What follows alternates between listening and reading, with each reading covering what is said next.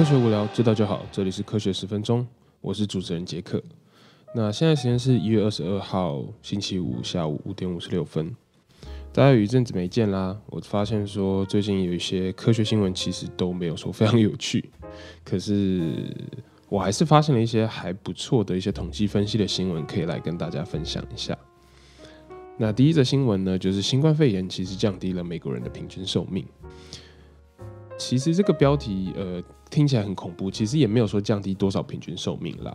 但是呢，美国的平均寿命在去年的统计之中算是降低了，呃降低到几十年来的新低。也就是说啊，因为大大数量的一些新冠肺炎的死亡案例，造成了这样的一个情况。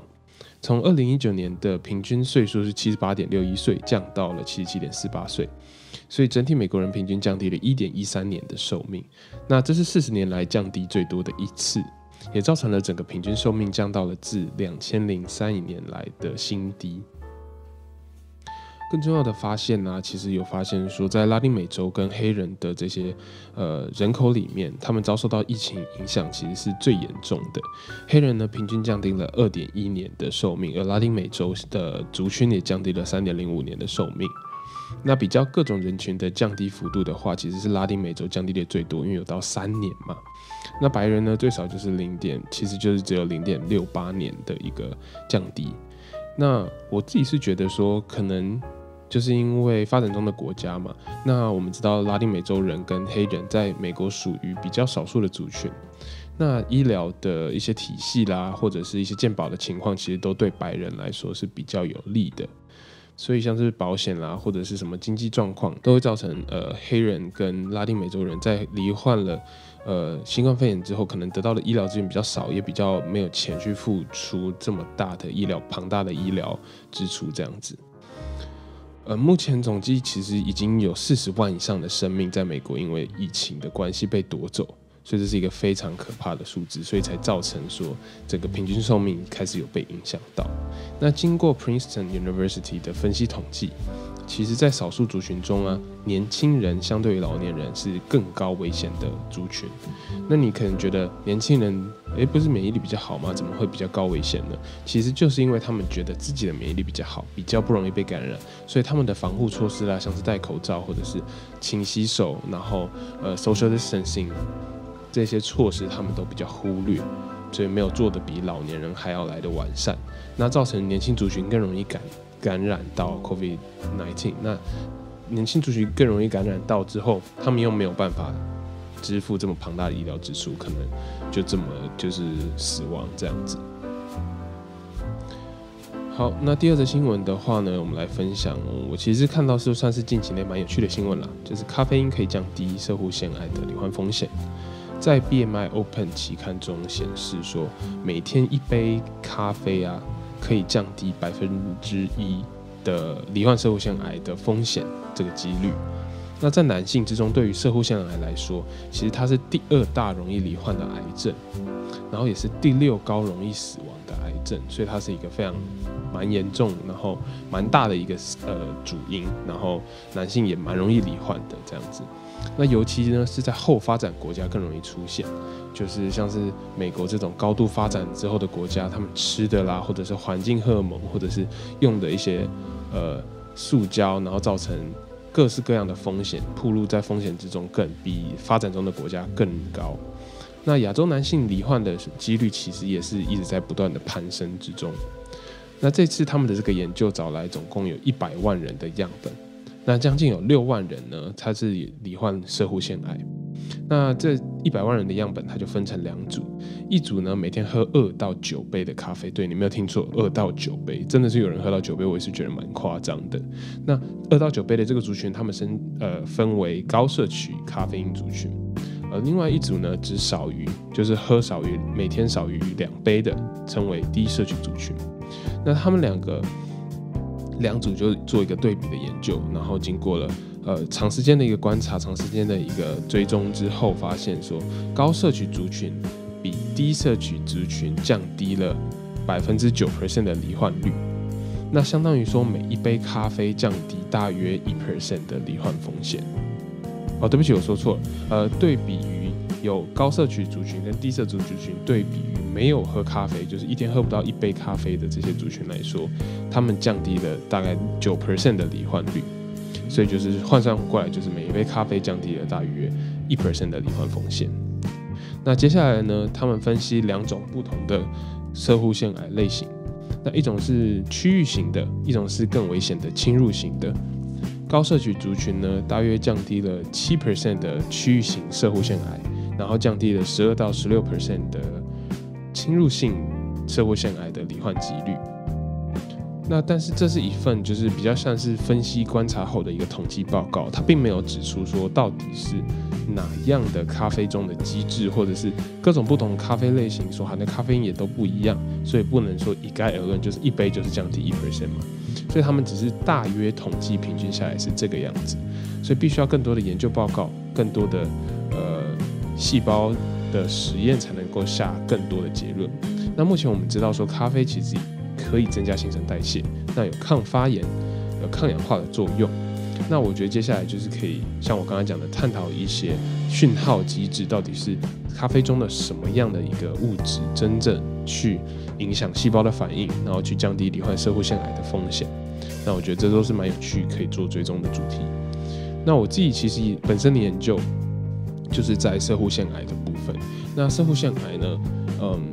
我主要的研究是比较属于后期的射护腺癌，就是复发型的射护腺癌。那简单跟大家稍微介绍一下什么是复发型射护腺癌。一般来说呢，呃，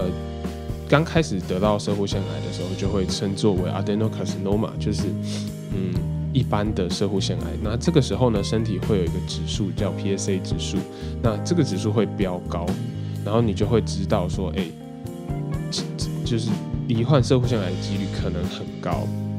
那经过了化疗，经过了一些处理之后，治疗之后呢，它会降低下来。然后可能你把肿瘤切掉了，然后它就会进入一个呃比较像是休眠的时期。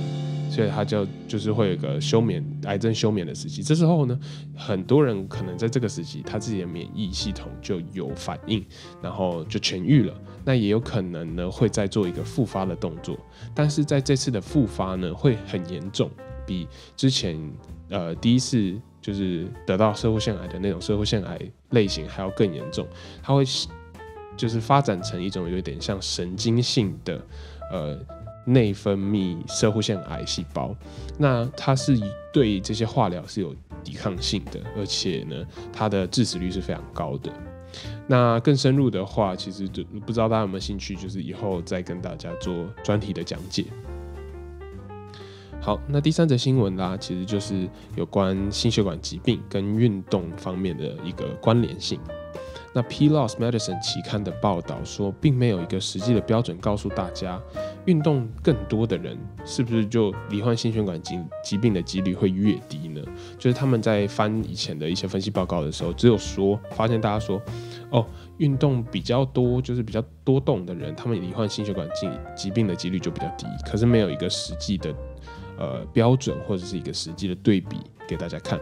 那他这个实验呢，他们就分析了九万多个人的情况，其实都是没有原本都没有心血管疾病的成年人。